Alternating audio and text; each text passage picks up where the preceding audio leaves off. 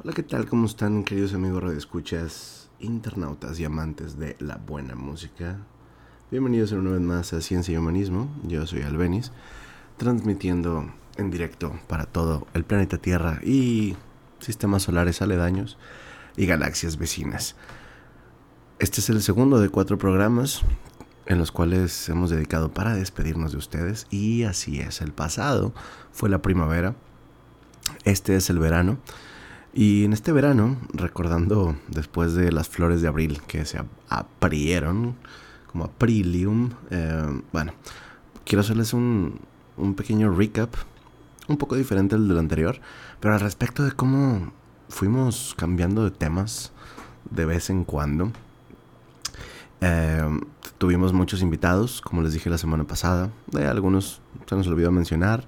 Les hicimos un pequeñísimo resumen de, eh, de algunos fragmentos de programas. Em, y bueno, quiero aprovechar para mencionar algunos temas y algunos invitados que tuvimos, como por ejemplo el personaje este Don Goyo, caracterizado por Leo Delgado, que le mando un saludo, que estuvo, estuvo con nosotros durante no sé, bueno, varios programas, no consecutivos, pero sí participó con nosotros en varias ocasiones. Eh, hubo programas musicales específicamente de ciertos géneros retro, la mayoría de ellos, pero de diferentes géneros. Hablamos también del Club Bilderberg. ¿Y qué es el Club Bilderberg? En nuestros albores, en nuestra primavera antigua, como diría la modelo eh, panameña, eh, hablamos del grupo Bilderberg, el cual pues existe oficialmente y extraoficialmente con las teorías de conspiración que de repente se mezclan entre la realidad y la ficción, haciéndonos creer, tanto la realidad y la ficción, que es un grupo de gente muy importante en el planeta que se junta anualmente, eh, más precisamente si no me equivoco en Holanda. Este programa fue en el año 2013, el 6 de enero. No, el primero de junio, así es. El primero de junio del 2013. Y platicamos, o platicábamos, eh, en ese entonces no me acuerdo si estaba Obama, creo que sí. Eh, la reina Isabel, estaba también eh, personalidades muy importantes en la política, en el periodismo, en los deportes, en la economía, en las finanzas, banqueros, etcétera, que se juntaban anualmente a puerta cerrada a platicar de cosas de interés mundial que nunca salían a la luz, pero que asimismo pues ocasionaban que grupos conspiranoicos hicieran un manjar, un cóctel en sus cerebros y después crearan páginas de internet y publicaran sus cosas. ¿Verdad o mentira? La vieja del otro día no sabemos. Platicamos en un programa también acerca de la vida de, de Jesús, su paso eh, por la, no nada más por, por, las, por los libros bíblicos, sino por otros libros que existieron eh, de los esenios, eh, judíos, etc. Bueno, sabemos que los judíos no reconocen muy precisamente la mm, existencia de Jesús como hijo de Dios, pero también lo abordamos. hablamos también en cuanto a la ciencia de Carl Sagan, hablamos acerca de su vida y obra, y su legado, el cual todavía sigue vigente, por ahí de 1973, si no me equivoco, lanzó la sonda Neptuno 2, que mm, para este entonces ya debería estar fuera del sistema solar, o por ahí llegando a Plutón. El dato no lo tengo, pero Carl Sagan, quien fuera asesor también de muchas películas de ciencia ficción, exobiólogo, físico, uno de mis, bueno, ya en, lo personal, uno de mis, no ídolos, pero figuras a seguir, que tuvo también un programa junto con, fíjense nada más estas personalidades, estaban Arthur Clarke, escritor de ciencia ficción, estaba eh, Carl Sagan y estaba eh, Stephen Hawking, estos tres mentes brillantes juntas en un programa de televisión durante varias sesiones. Ah, platicamos acerca también de la falsa educación, también hace mucho tiempo, en 2013. La falsa educación maneja, o ah, en la falsa educación hablábamos acerca de cómo en Europa antes de, la Segunda Guerra Mundial incluso, empezaban, sí, no, e incluso antes de la Primera Guerra Mundial, empezaba, se empezaba a gestar una escuela moderna en las cuales empezaban a preparar a los niños y niñas como fuerza, principalmente a los niños, como fuerza de trabajo, dependiendo de las necesidades del país. Ahora, no es el hilo negro, obviamente todo el mundo lo sabe. Que estemos o no estemos conscientes de ello ya es otra cosa. Pero en las escuelas básicamente y hasta la actualidad se siguen preparando a niños en base a las necesidades industriales, eh, médicas, de salud, eh, políticas, eh, de cualquier índole, químicas, mm, legales, a los niños en las escuelas. Obviamente estos se especializan ya en la universidad, pero al principio les empiezan a decir, bueno, esto es la historia, esto es la geografía, esto es todas las, las, las asignaturas de las escuelas son dadas para tu preparación.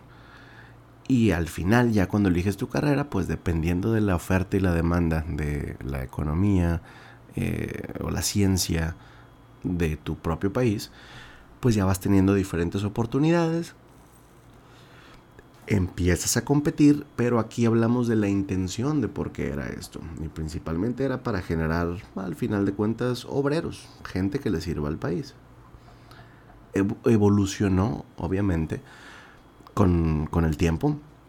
Y pues ahora, que ya es, mm, ah, bueno, ha, sido revolucionaria, actualmente puedes igual no estar en la escuela y sin ningún título puedes llegar a ser un adulto que, no sé, lleva algunos cursos diplomados en internet y te conviertes en programador y ganas mucho dinero, por ejemplo. La educación actualmente la encuentras gratuitamente en internet, este maravilloso invento americano. Eh, hablábamos también del comportamiento humano, de eh, nuestro, nuestra comunicación no oral, es decir, lo que, lo que platicamos, cómo nos movemos con nuestra postura, con el movimiento de nuestros ojos, con el tono de nuestras voces. Y la otra persona inconscientemente está adquiriendo información que está procesando inconscientemente o subconscientemente al respecto de cuál es la situación de su interlocutor. Lo cual es muy interesante porque yo te puedo decir, fíjate que me siento mal. Pero si te lo digo con una sonrisa, pues obviamente no me vas a creer. Es más, em, lo, que, lo que decimos con nuestro cuerpo habla mucho más de lo que decimos con nuestra boca. Lo cual es muy interesante y lo ahondamos ahí. Quiero recordarle a nuestra audiencia que pueden escuchar, descargar, compartir todos estos programas a través de nuestra página de Facebook que se llama así, Ciencia y Humanismo. Ahí viene un astronauta con un fondo amarillo y ahí tenemos una gran parte de nuestros podcasts grabados, para, libres para descarga y los pueden escuchar completamente gratis, etcétera. Otra, otra parte también la tenemos distribuida en Spotify, en Anchor, en Google Podcast, en, en Amazon Podcast, si mal no recuerdo, en YouTube, en Twitter, en nuestro blog, que es cienciahumanismo.blogspot.com. Ese blog fue creado en 2010, por ahí de junio, julio del 2010, hace 12 años.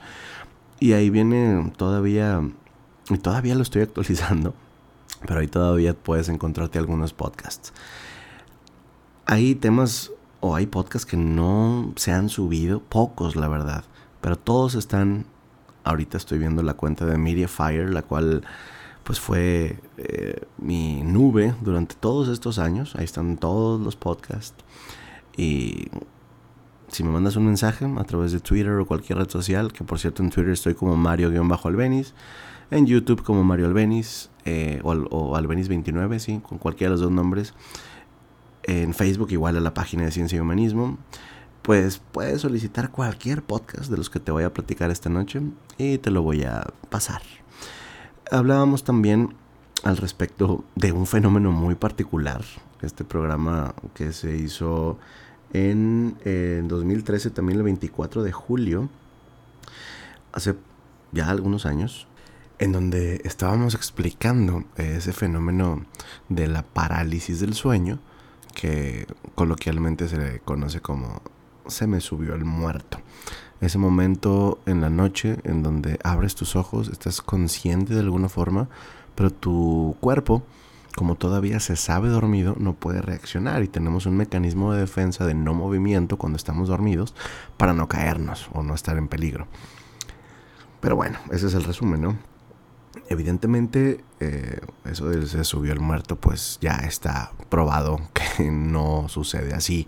Pero tus ojos empiezan, como todavía estás, digámoslo así, soñando o medio soñando, se empiezan a ver imágenes que no son reales. Eso lo crea tu cerebro. ¿Qué más tenemos? Eh, comportamiento humano, se me subió el muerto, burocracia, sí, hablamos de la burocracia mexicana. Esto fue también en 2013 si no me equivoco, yo estaba fuera de, estaba fuera de, Nuevo León y tenía que hacer unos pagos en la universidad. Me ayudó un amigo, pero pedían tantas cosas. Y eso que en el 2013, pues ya la tecnología nos daba como para hacer pagos a través de páginas de internet, pero querían a fuerza que yo me presentara, ¿no? Ampliamos este tema, ampliamos este tema con otros ejemplos. Eh, e hicimos una comparación de los años 50, 60 hasta ahorita platicábamos durante varios programas de este libro de, de, eh, animales a dioses. Em, estuvimos también haciendo algún par de programas en directo desde el Planetario Alfa en San Pedro. Hablamos también de la Deep Web. Eso sí lo profundizamos en varios programas. Hicimos, eh, y bueno, para los que no saben qué es Deep Web, que es la Internet profunda o mal llamada Deep Web, era básicamente el internet que teníamos a la mano antes de que fuera comercial. Muchísimas páginas, shell, shell pages, que son como que cascarones de páginas o páginas muertas que ya nunca se actualizaron, en donde te puedes encontrar con sitios incluso de los años 90, principios, igual finales de los 80 en la web 1.0 con un HTML1 muy básico fue evolucionando y por ahí el 2012 fue la primera vez que hablamos de ella. Eh, empezaba el Bitcoin, costaba 13 dólares el Bitcoin en ese entonces. Yo no tenía una forma de comprarlo en ese momento, tampoco creía mucho en él, pero ahorita, o bueno, hace algunos, hace algunos meses tuviera mucho dinero. Pero bueno, no sucedió. Hicimos algún especial de algunas bandas como Pink Floyd, hablamos entre biólogos tebeas, fue una saga que, en la cual platicamos de varias cosas científicas. Eh, hubo un programa que hablamos de la... Eh, no, no, la Trodectus mactans no era de la Loxoceles laeta, que es la, la comúnmente llamada araña violinista, la cual tiene dibujado un violín en su eh, encefalotórax, no, por la parte de arriba, en su dorso, porque había mordido no picado, mordido a una niña, si no me equivoco, aquí en Nuevo León. Y afortunadamente la Universidad Nacional Autónoma de México creó un antídoto al respecto de este eh, pues veneno, si no me equivoco es necro, sí es un necrosante, eh, pero bueno, hace mucho tiempo de ese programa. Eh, también hablamos de los malos usos de la ciencia, los cuales siempre han estado presentes desde que la ciencia moderna existe. Sabemos que así como el conocimiento de Einstein pudo haber sido usado para algunas cosas, también se usó para otras malévolas. No por él, sino por quienes hacían uso de ellos. Ejemplo, la bomba nuclear, ¿no? Hablamos eh, también al respecto de algunas películas, como esta buenísimo, este buenísimo filme de 1973 llamado Network, que se los recomiendo. Eh, hablamos también del Polybius. El Polybius resulta ser una leyenda urbana estadounidense en donde era un videojuego, en teoría, ¿no? Un videojuego en las arcade machines o las maquinitas, como las conocemos aquí, en donde, pues, cuando tú jugabas ese videojuego y resultaba ser mm, algo diestro en él, se decía que hombres de negro o los men in black empezaban ahí como que a rondarte y estudiarte y ver qué onda. De hecho hubo una sátira, una parodia en un episodio de Los Simpson en donde Bart Simpson sale jugando este videojuego. fue un mito, al final de cuentas, nunca existió, pero fue una leyenda urbana muy popular eh, a principios de los años 90. Años después, algunos fans hicieron este videojuego posible, pero mm, dista un poquito de lo que se contaba originalmente. Hablamos también de, bueno, uh, esto fue en 2013 también la reforma energética que se planteaba en aquellos entonces. Hicimos programas especiales navideños, eh, otros especiales de la Deep Web. Hablamos acerca de la simbología con Juan Carlos Guerra cuáles eran los significados de, la simbología a lo largo de la historia y por qué ciertas civilizaciones lo seguían usando actualmente, en la época moderna.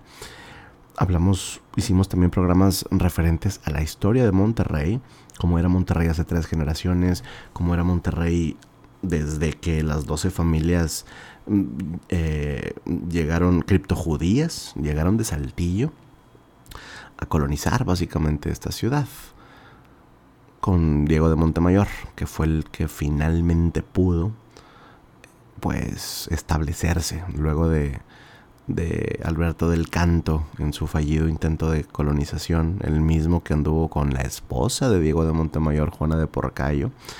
En fin, hablamos de muchas cosas. Mientras tanto, antes de continuar con este recap o esta recapitulación del tipo de temas que habíamos o que hemos tratado a lo largo de este tiempo, Vámonos con algo de música. Yo soy Albenis y yo regreso.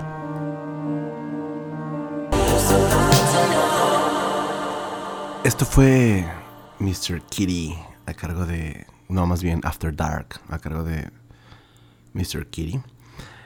Un track que tiene más de 80, casi 81 millones de reproducciones en YouTube, el cual es del 2015 es parte de un movimiento del cual hablábamos por ahí el 2018, llamado Synthwave, que por cierto, mm, aprovechando el, espacio, los invito a que formen parte de esta comunidad llamada Synthwave México. ¿Cómo se escribe?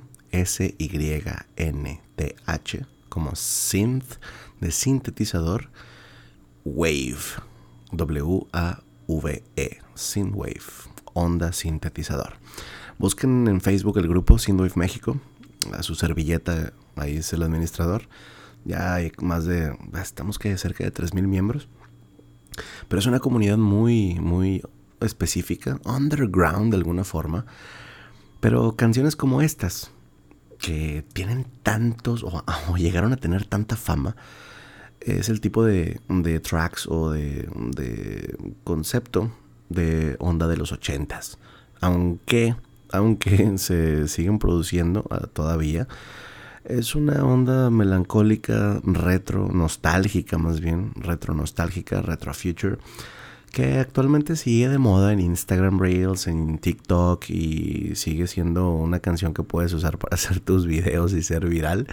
Pero esto va mucho más allá. Esto viene, y, de hecho hicimos varios programas al respecto, tanto Cyberpunk como Synthwave, en donde poníamos canciones de Gunship, que es otro grupo inglés eh, de este género, The Midnight, un grupo eh, estadounidense de este género, FM84, eh, grupos como... ¿Qué más se me puede ocurrir? Híjole, tengo tantos... bueno. se me van ahorita, pero ahí están todos. Hicimos una encuesta acerca de cuáles eran sus grupos favoritos. Nadie dijo Mr. Kitty, a pesar de que actualmente es de los que más tienen eh, impacto. Pero digamos que esta onda Synthwave, este corazón de, este, de este movimiento sigue intacto. Y esta canción solamente se salió un poquito, la hicieron viral y así pasa cuando sucede. Muy buena rola. En lo personal, no sé si te gustó. Bueno, si me estás escuchando por internet, evidentemente no la pudiste escuchar por los derechos de autor, pero ya te la sabes, Mr. Kitty After Dark. ¿Y de qué más estábamos platicando? Hablábamos de muchas cosas. Eh, hicimos un programa muy especial el 10 de febrero del 2014 llamado Sufrimiento. Lo pueden encontrar en la página de Ciencia y Humanismo en la descripción, en donde dice About. Fue el programa número 45. Hablamos también acerca de la meditación, eh, The Blue Economy, Esto fue el 19 no, el 14 de marzo del 2014, la Blue Economy, la cual todavía es más, digo, no es por levantarme el cuello ni mucho menos, pero tengo que decir las cosas que más resaltan al respecto de que fue ciencia y humanismo o que ha sido ciencia y humanismo, porque estamos en el verano, nos falta el siguiente sábado que vamos a hablar del otoño de ciencia y humanismo y el siguiente, el último, el invierno, ya para despedirnos al menos de Radio Dem. El proyecto de ciencia y humanismo creo que va a estar en coma durante algún tiempo.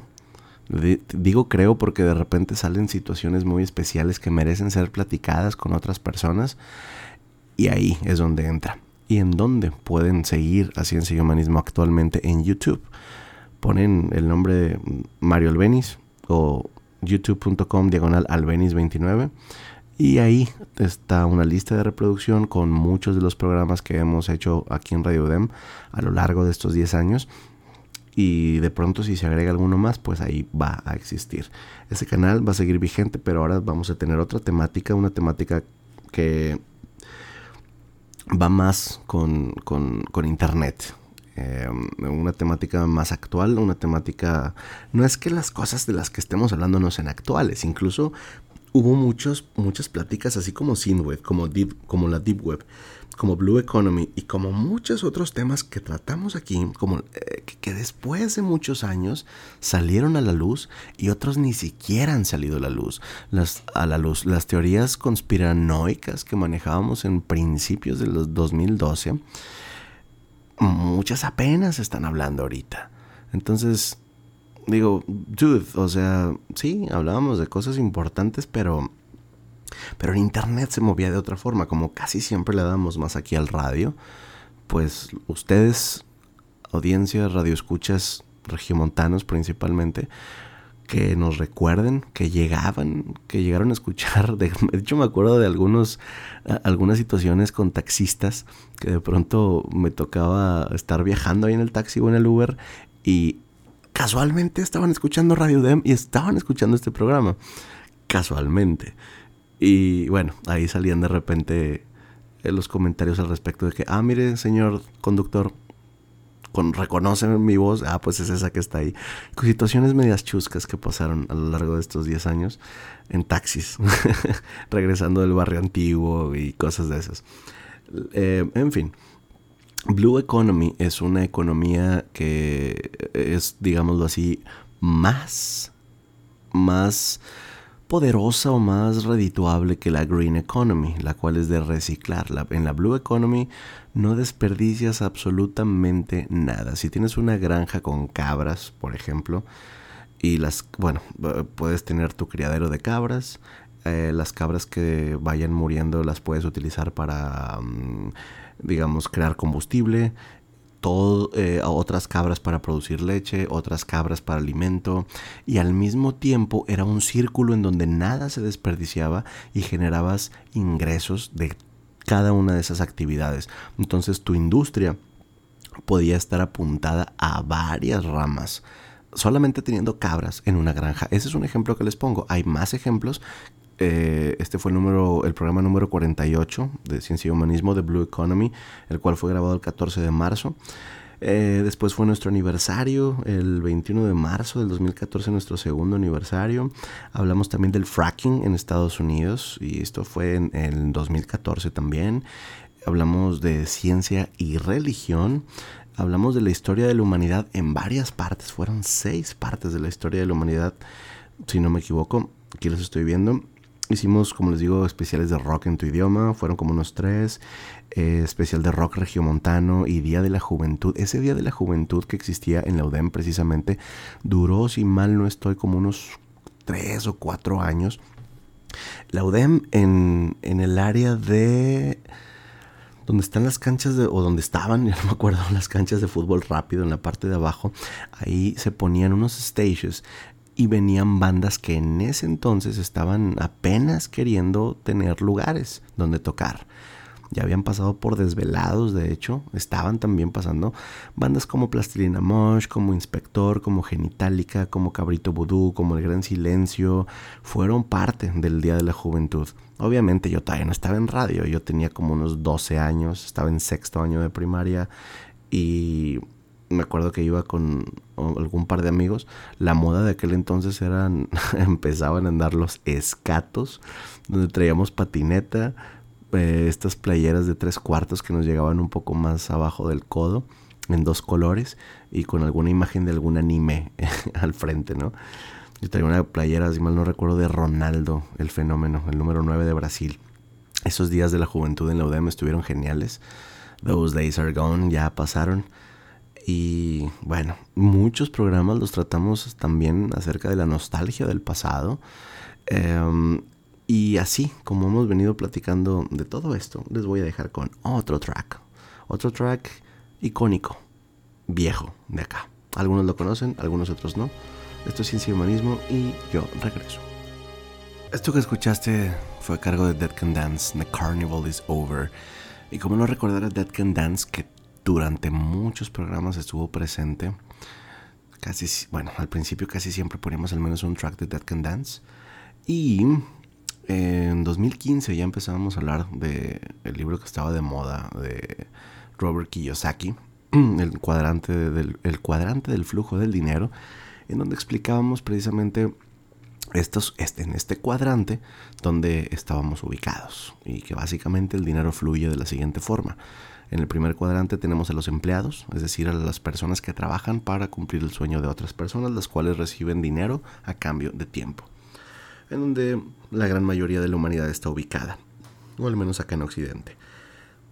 En el segundo cuadrante tenemos a los autoempleados, es decir, las personas que son su propio jefe, los cuales tienen que fungir, si no saben delegar, como jefes, administradores, recursos humanos, eh, servicio al cliente, eh, repartidores y si no trabajan, no producen. Entonces el saber delegar te lleva al siguiente cuadrante que sería un dueño de negocios.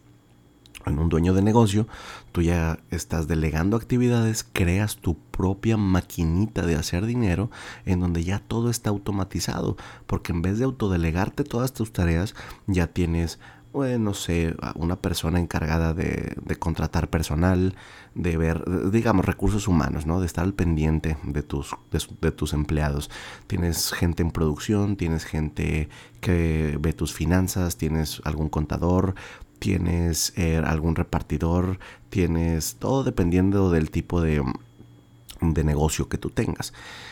Y ya generando una maquinita automática con gente trabajando para ti llegábamos al cuarto eh, sector del cuadrante que sería inversionista, en donde simplemente tu dinero lo pones a jugar y a trabajar para ti, donde si trabajas o no trabajas no pasa nada, tu dinero sigue trabajando por ti. Y decía Robert Kiyosaki que cada dólar que tengas es un soldado que va a pelear por ti en la guerra. Este programa es el 101 de Ciencia y Humanismo, lo pueden encontrar también en la página de Ciencia y Humanismo de Facebook. Y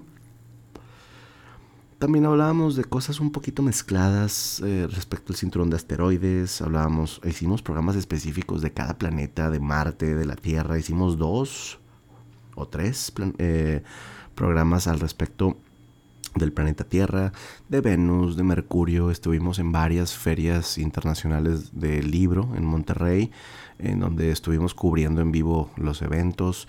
Hicimos especiales de Halloween, de San Valentín, del Día de Muertos. Tuvimos invitados, algunos invitados locales y otros eh, nacionales, como el Chino Mex, precisamente, un personaje del área de la fama en Santa Catarina, que tiene muchos años tocando guitarra y que es conocido en algunos sectores de la ciudad, ¿no? Un rock urbano, del cual pusimos canciones eh, de él. Eh, también hablamos de historia, hablamos de geografía, de geopolítica, estuvimos hablando de, Egipto, de la diosa Isis, de Horus. Eh, tuvimos especiales también sociales al respecto de mujeres y hombres, varios a lo largo de los años. Hablando también de la tecnología de la bomba nuclear, de la economía mundial de esa época donde estaba. Tuvimos programas especiales de soundtracks, eh, pasamos noches bohemias en directo, transmitiendo con varias personas.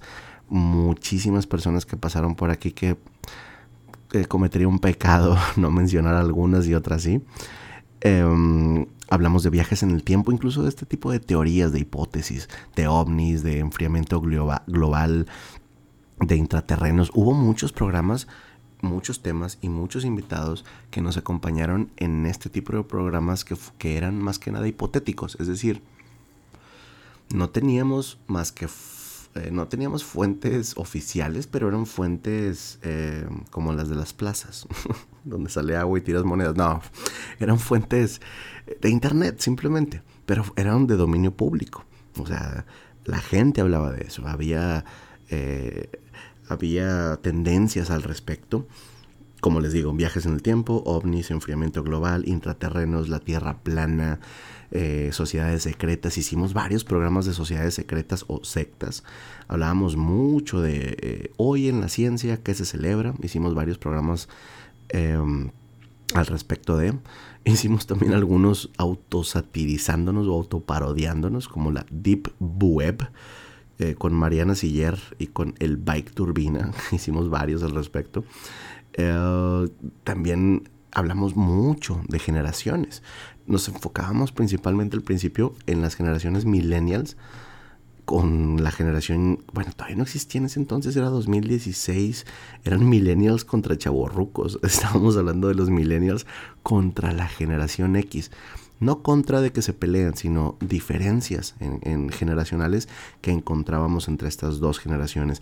Y básicamente llegamos a la conclusión en aquel entonces que los millennials, o sea yo, la generación Y, Em, pues iba a ser este puente entre la generación X y la generación Z.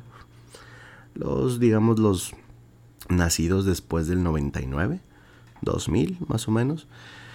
Y luego ya a, este momento, a este momento 2022, quizás estés escuchando este podcast en 2025 porque el Internet guarda muchas cosas, o en 2040, y ya hay otras generaciones. Y ya nacieron otras generaciones después de la generación Z, los cuales tienen, no sé, 20, 22, 23 años, 24 años. Y así íbamos hablando, de hecho, lo empezamos a abarcar desde la generación del silencio del siglo XIX, del, a principios del siglo XX, cómo fueron cambiando las generaciones y cómo se fue haciendo más estrecha la brecha entre generación y generación, en donde era muy sencillo para generaciones anteriores entender a la generación que la que la que la que, que la predeció, precedió, así es que la precedió. Por lo cual no había mucho problema entre padres, hijos y abuelos en entenderse, porque hablaban el mismo lenguaje, la tecnología y la sociedad no cambiaban tan drásticamente y un trompo, un valero y unas canicas te podía enseñar a jugar tu abuelo, y todos nos entendíamos en ese entonces. A mí me tocó, les digo, soy generación millennial, generación Y, fui a ese puente. Así como la mayoría, muchos que estamos escuchando, bueno, muchos que escuchan este programa, fuimos a ese puente en donde de pronto las canicas, el fútbol en la cuadra, el básquetbol en la cuadra, los trompos, las escondidas, el voto y todas esas cosas desaparecieron con nosotros. Porque fuimos la primera generación que como jovencitos de primaria, secundaria, comenzamos a utilizar el Internet y el Internet vino a barrer con todo este tipo de, de costumbres que ya teníamos desde hace varias generaciones atrás. Ese Internet tan lento con la web 1.0, con el HTML1, una web que nada más era para leerse, no teníamos interacción hasta que, llegó, hasta que llegaron lenguajes como JavaScript, ya más modernos, a darle pimienta, ponerle la pimienta y la sal a esas webs aburridas que para nosotros eran muy divertidas porque estábamos conociendo, teníamos información a la mano en tiempo real de lo que quisiéramos buscar y ya no había necesidad de ir a la biblioteca. Todavía en las escuelas nos encargaban ir a hacer trabajos en la biblioteca, pero los que contábamos con computadoras, pues con internet, ya. O, o se acuerdan de la enciclopedia en carta de Microsoft que se las vendían junto con una enciclopedia física. Quitabas el CD, lo ponías en tu CD-ROM. ¿Qué es un CD-ROM? Ya no sé qué, qué demonios es eso. Ya casi ni se usan los CDs. Bueno, la tu computadora quizás tiene un compartimento que si le picas ahí se abre una cajita. Lo acabas de descubrir. Bueno, se le pone un CD, lo regresas a su lugar y se va a abrir algo en tu computadora. Es el contenido del CD. Estamos hablando de las primeras computadoras de los noventas. Muchas ya no lo traen, otras lo traen simplemente porque se ocupan a veces de repente. Pero ya después de que cambiaron los formatos de CD, de, punto WAV, de, MP, de punto MP3, y de pronto llegaron los USBs, ya podíamos guardar infinidad de archivos mixtos Es más, vámonos todavía antes. todavía algunos de nosotros nos tocó utilizar el floppy, el disco, el disquete de 3.5 megabytes. O sea, ¿qué puedes, ¿qué puedes guardar de ese tamaño ahí? Guardamos documentos de Word, un Word 98. O sea, era un Microsoft Office ya muy viejo y lo utilizamos principalmente para tareas y me acuerdo que era la única forma en la cual nos podíamos pasar multimedia, nos pasábamos no videos, porque un video no cabía, te tenías que pasar archivos de Flash. ¿Qué es Flash? Híjole, no vamos a entrarnos tanto en el tema, pero en esos tiempos de Killer Pollo y de la Rebo, eran las cosas chuscas que nos pasábamos entre amigos en disquets. Y de pronto decía, oye, préstame tu disquete. Oye, pero no tendrá virus. Ni siquiera sabías que era un virus o cómo se podía pasar de una computadora a otra. Y a veces sucedía, pero la gran mayoría de las veces no. A menos que ese disquete eh, se haya metido muchas veces en diferentes computadoras y, y haya resultado infectado por algún archivo desconocido. Es un tema muy largo y muy interesante también. Ya casi llegamos a la recta final del programa. Pero yéndonos un poquito más a la actualidad, pues bueno, vinieron otros formatos. Eh, después del disquete vino el CD, donde ya podías quemar burn, existía el Nero en aquel entonces donde podías quemar tus, tus documentos mixtos eh, en un solo CD. Y luego todavía mejor la tecnología de los CDs regrabables. Ya no los usabas y los tirabas, y, o sea, ya podías regrabarlo. La única desventaja era que se rayaban y de repente tu computadora se quedaba pensando porque ya no los podía leer y el explorador de tu Windows se quedaba friseado o congelado. Llega el USB poco tiempo después, el almacenamiento de, USB en donde pues la capacidad era muy modesta, tendríamos quizás algunos, no sé, ya tener, tener 256 megabytes ya era mucho en aquel entonces, actualmente hay USBs con capacidades eh, muy, muy, muy gigantescas. Y todavía sigue, todavía sigue el USB, pero ya en vez de andarnos pasando ese tipo de archivos, actualmente pues ya los puedes subir a la nube y compartirlos mediante un link. Puedes, en lugar de andar bajando música, que yo me quedé todavía en eso, yo tengo más de... Actualmente, y eso, ya, ya no descargo canciones, pero en aquellos entonces uno se empezaba a hacer de su repertorio de canciones descargadas de software como el Ares, que es el más popular o actual o último, que era una feria de virus y de troyanos y de rootkits no se recomienda obviamente su uso. Era una tecnología peer-to-peer, o sea, yo usuario tengo este archivo, te lo comparto y se lo comparto a gente que ni conozco. Anteriormente había eh, programas como Limeware, como Emule, como Morpheus, como Kazaa, como Napster, que fue uno de los precursores. Y antes de las redes sociales teníamos MySpace, teníamos Fotolog, teníamos eh, MSN Messenger, que era wow. Eso junto con Yahoo Groups era lo mejor. En Yahoo Groups tú tenías comunidades dependiendo de tus intereses y a través del MSN Messenger tú podías agregar sus correos y platicar con ellos en tiempo real. Era un WhatsApp de aquel entonces con iconitos, con emojis que estaban súper limitados. Después fue evolucionando a GIFs, GIFs personalizados, hasta que en 2007 muere Facebook. Bueno, no muere Fotolog, pero empezó a decaer porque mucha gente ya empezaba a migrar de MSN, de Fotolog y de MySpace a Facebook. Facebook era la cosa más arcaica que podía haber. Pero Facebook a diferencia de Fotolog, ya te permitía subir más de una foto por día, podías tener tu círculo de amigos, saber qué era lo que estaban haciendo. Y evidentemente tendríamos que dedicarle al menos medio programa o algún programa entero al monstruo de Fotolog, porque creció de ser uno de esos monstruitos chiquitos de, de Stranger Things a convertirse en un monstruo enorme, el cual sigue creciendo y quizás esté en decadencia. Fue adquiriendo otras compañías como WhatsApp, que en 2012 era independiente, como Instagram, que también era independiente, y Facebook los fue absorbiendo. Twitter, por su parte, se mantenía también por su propia línea. Eh, después salió Snapchat, mucho tiempo después. TikTok, pues, es de lo más nuevo. Y básicamente son, son como que las redes sociales que siguen imperando hasta ahora. La web evolucionó a mediados del, no, digamos como el 2008, 2010, a la web 2.0, 2007 a la web 2.0, donde tú ya podías interactuar con las páginas gracias a JavaScript. Anteriormente nada más era el lenguaje HTML y CSS, o sea, texto y adornitos bonitos. Después JavaScript vino a, hacer la web 2.0 con una interfaz en donde tú podías ya interactuar con la página, es decir, meter información, eh, dar clic en ciertas cosas y ver animaciones. Y actualmente de algún par de años para atrás, pero todavía es underground. Y quiero aprovechar para decir que este es el verano de ciencia y humanismo y, y mm, estoy casi seguro que muchos de ustedes y mucha de la gente a la que le pueden preguntar no han escuchado o no saben lo que es la web 3.0. Probablemente vayamos a hablar al respecto. No, sí, vamos a hablar al respecto de la web 3.0 en el próximo programa, porque sí es un tema muy largo. Pero, eh, a manera resumida, es una web en donde ya no van las compañías a ser dueñas de tu información. Ya no te van a poner anuncios.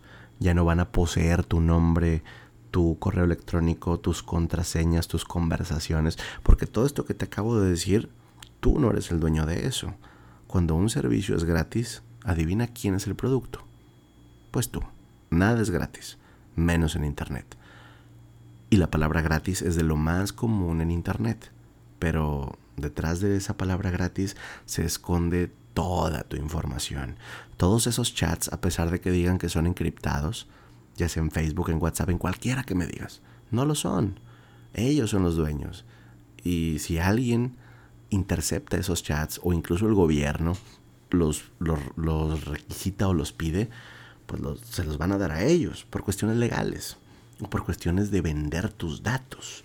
Y en esa venta de datos empezaban las compañías, más bien empezaban estos, estas redes sociales a aliarse con compañías para venderle tus datos y que esas compañías mediante los algoritmos de inteligencia artificial arcaica que estaban en esos entonces fueran ofreciéndote cosas mediante o en base a los likes que tú dabas. Y por eso inventaron las reacciones de Facebook. Cada una de esas reacciones es un algoritmo de inteligencia artificial que va a definir qué, anuncios vas a ver.